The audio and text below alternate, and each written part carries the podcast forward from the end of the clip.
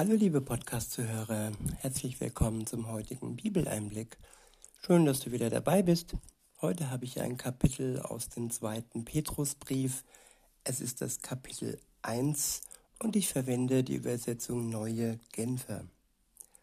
Ich beginne mit dem, Leben, äh, mit dem Lesen ab Vers 3.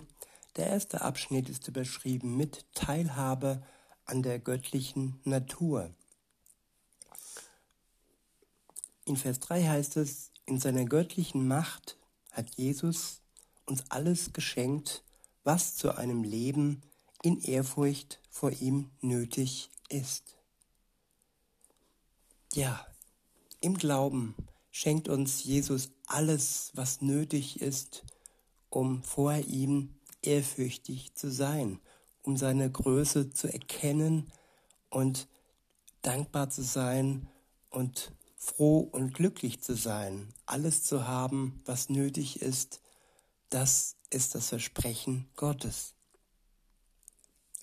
Weiter heißt es, wir haben es dadurch bekommen, dass wir ihn kennengelernt haben, ihn, der uns in seiner wunderbaren Güte zum Glauben gerufen hat. Ja, Gott kennenlernen, seine, seine Güte, seine Barmherzigkeit, seine Gnade, seine Liebe mehr und mehr begreifen und spüren. Das ist das Ziel eines jeden Christens. Es ist nicht äh, ausreichend, einfach mal an Ostern, an Weihnachten in die Kirche zu gehen und dann zu denken, man würde Gott kennen. Es ist eine Beziehung, so wie auch zwischen Mensch und Mensch, so zwischen Gott und Mensch. Nur wer dranbleibt an dieser Beziehung, wer den anderen mehr und mehr kennenlernt, der kann sagen, dass er wahrlich ein Christ ist. Gott kennt uns durch und durch, er kennt unser Herz, wir können ihm nichts vormachen, aber ihn kennen zu lernen, das ist eine Aufgabe, die wir uns stellen dürfen. In Vers 4 heißt es, in seiner Güte hat er uns auch die größten und kostbarsten Zusagen gegeben. Gestützt auf sie könnt ihr dem Verderben entfliehen, dem diese Welt aufgrund ihrer Begierden ausgeliefert ist und könnt Anteil an seiner göttlichen Natur bekommen dem Verderben entfliehen, weil die Welt aufgrund ihrer Begierden ja dem Teufel ausgeliefert ist. Es geht hier nicht um Schutz, es geht hier nicht um etwas Gutes, wenn wir uns an Menschen, Machthaber halten, die nach ihren Begierden handeln und nicht zum Wohle der Menschen, die, die eigentlich, äh, für die sie eigentlich da sein sollten. Wir können erkennen, aus welchem Grund sie dies oder jenes sagen. Und es ist oftmals nicht der Grund, ja, der wirklich gut tut. In diesem Sinne ist es gut, Gott zu kennen und wirklich auch zu erkennen, was im Sinne seines Willens ist und was im Sinne seines Gegners ist, der in keinster Weise die Macht Gottes besitzt, der so tut, als wäre er mächtig, der den Menschen versucht, Angst einzujagen und ihnen etwas aufdrängt, was sie im Endeffekt, was ihnen schadet und was ihnen vielleicht sogar den Tod bringt. In Vers 4 heißt es, in seiner Güte hat er uns auch die größten und kostbarsten Zusagen gegeben. Gestützt auf sie könnt ihr dem Verderben entfliehen, dem diese Welt aufgrund ihrer Begierden ausgeliefert ist, und könnt Anteil an seiner göttlichen Natur bekommen. Darum setzt alles daran, dass zu eurem Glauben Charakterfestigkeit hinzukommt und so Charakterfestigkeit, geistliche Erkenntnis. Zur Erkenntnis Selbstbeherrschung, zur Selbstbeherrschung Standhaftigkeit, zur Standhaftigkeit Ehrfurcht vor Gott, zur Ehrfurcht vor Gott Liebe zu den Glaubensgeschwistern und darüber hinaus Liebe zu allen Menschen. Ja, wir können umgestaltet werden, wenn wir uns der Kraft des Heiligen Geistes, wenn wir uns darauf einlassen. Wir sind wie ein Gefäß, wie ein Tonklumpen, der ja zur Vollendung kommt, nur dann, wenn wir uns Gott ganz hingeben, wenn wir ihn kennenlernen und wenn wir seine Kraft in uns wirken lassen und wenn wir uns umgestalten lassen, wie ein Diamant geschliffen wird oder wie Gold geläutert wird im Feuer, ja, so ist es manchmal auch im Leben des Menschen, dass diese Umgestaltung schmerzhaft ist, aber im Ende strahlen wir mit der Strahlkraft Gottes in dieser Welt. Weiter heißt es in Vers 6, beziehungsweise weiter geht's in Vers 8. Denn wenn alles bei euch vorhanden ist und ständig zunimmt, wird euer Glaube nicht untätig und nicht unfruchtbar bleiben. Und ihr werdet Jesus Christus, unseren Herrn, immer besser kennenlernen. Doch wer das alles nicht hat, der ist so kurzsichtig dass er wie ein Blinder im Dunkeln umhertappt. Ein solcher Mensch hat vergessen, dass er vom Schmutz seiner früheren Sünden gereinigt wurde. Ja, das ist der Anfang eines Christenlebens, dass wir vom Schmutz unserer Sünden gereinigt werden. Nur so können wir in der Gegenwart Gottes, in seiner Heiligkeit bestehen, wenn wir gereinigt und makellos vor ihm treten können. Und wenn die Zeit vergeht und wenn wir vergessen, wenn es immer mehr verschwimmt, dass er uns durch seine Gnade errettet hat und wenn die Dankbarkeit schwindet und wir den Kontakt zu ihm nicht mehr pflegen und ihn nicht mehr kennenlernen, ja, dann wird es gefährlich. Dann hat der Gegensa Gegensache Gottes die Möglichkeit, uns von Gott wegzubringen, uns wegzuziehen und uns wieder unseren Begierden äh, auszuliefern. Und wer seinen eigenen Begierden ausgeliefert ist, der wird mehr und mehr kurzsichtig und blind und verliert den Kontakt zu Gott. In Vers 10 heißt es, deshalb liebe Geschwister, setzt erst recht alles daran, eure Berufung und Erwählung durch den entsprechenden, durch ein entsprechendes Leben zu bestätigen. Wenn ihr das tut, werdet ihr vor jedem Fehltritt bewahrt bleiben.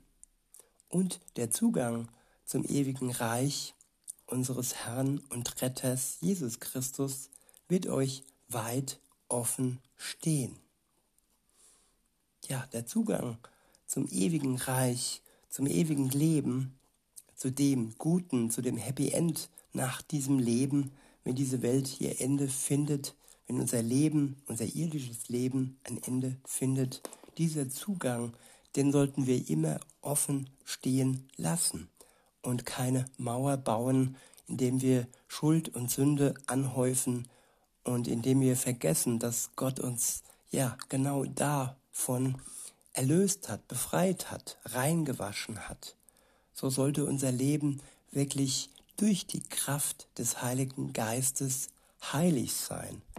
Und unser Charakter sollte geformt werden, wir sollten standhaft bleiben und uns nicht verführen lassen, egal von wem. Der nächste Abschnitt ist überschrieben mit das Vermächtnis des Apostels. Ab Vers 12 heißt es, Daher werde ich euch immer wieder an diese Dinge erinnern, auch wenn ihr sie bereits kennt und fest auf dem Boden der Wahrheit steht, die euch verkündet wurde. Aber ich halte es für richtig, euch das alles ins Gedächtnis zu rufen und euch auf diese Weise immer wieder wach zu rütteln, solange ich noch in meinem jetzigen Körper bin. Ja, uns wach zu rütteln. Wir werden schnell müde und wir werden schnell benebelt.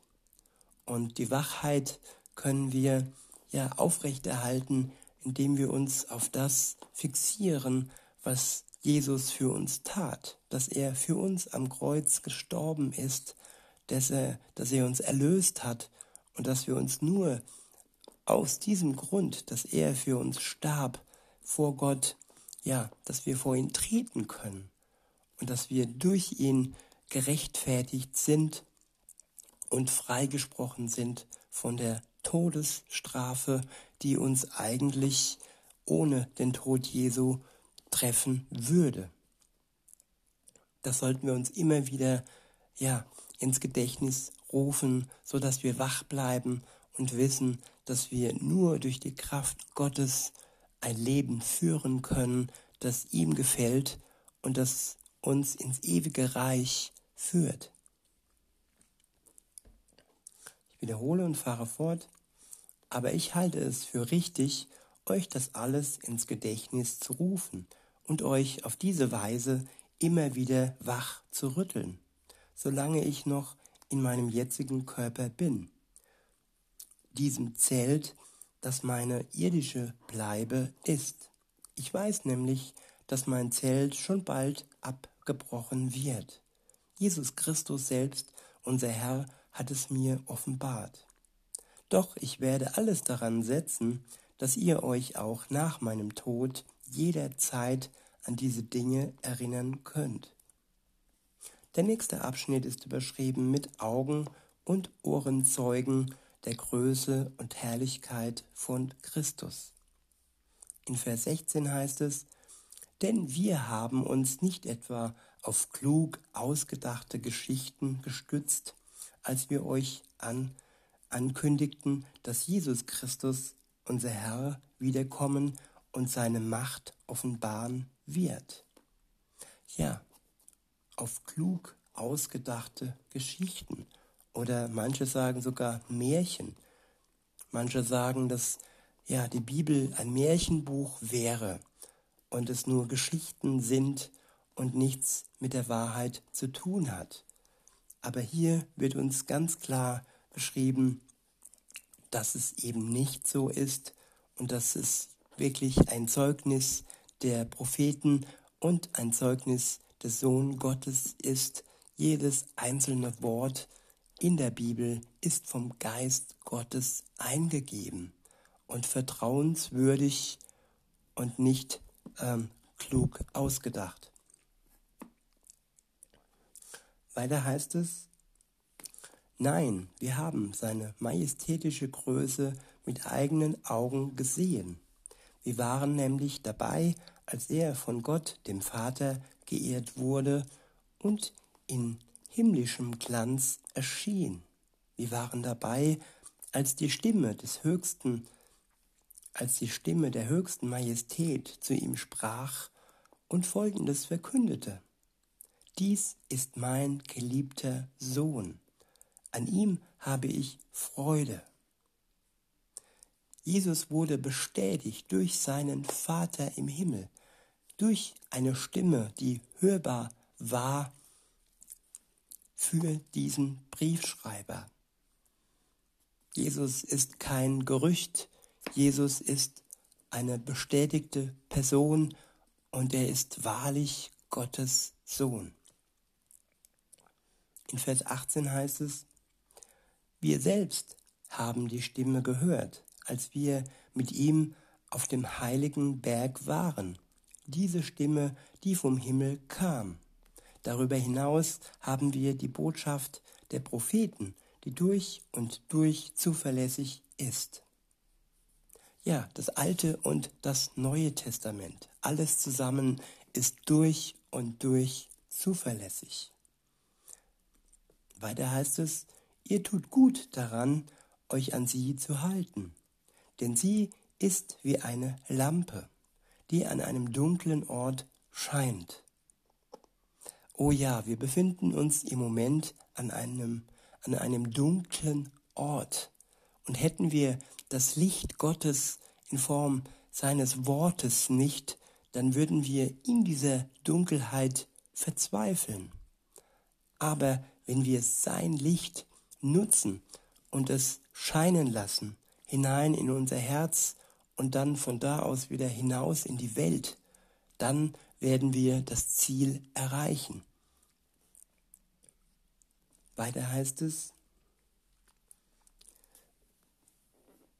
ich wiederhole nochmal den Vers, darüber hinaus haben wir die Botschaft der Propheten, die durch und durch zuverlässig ist.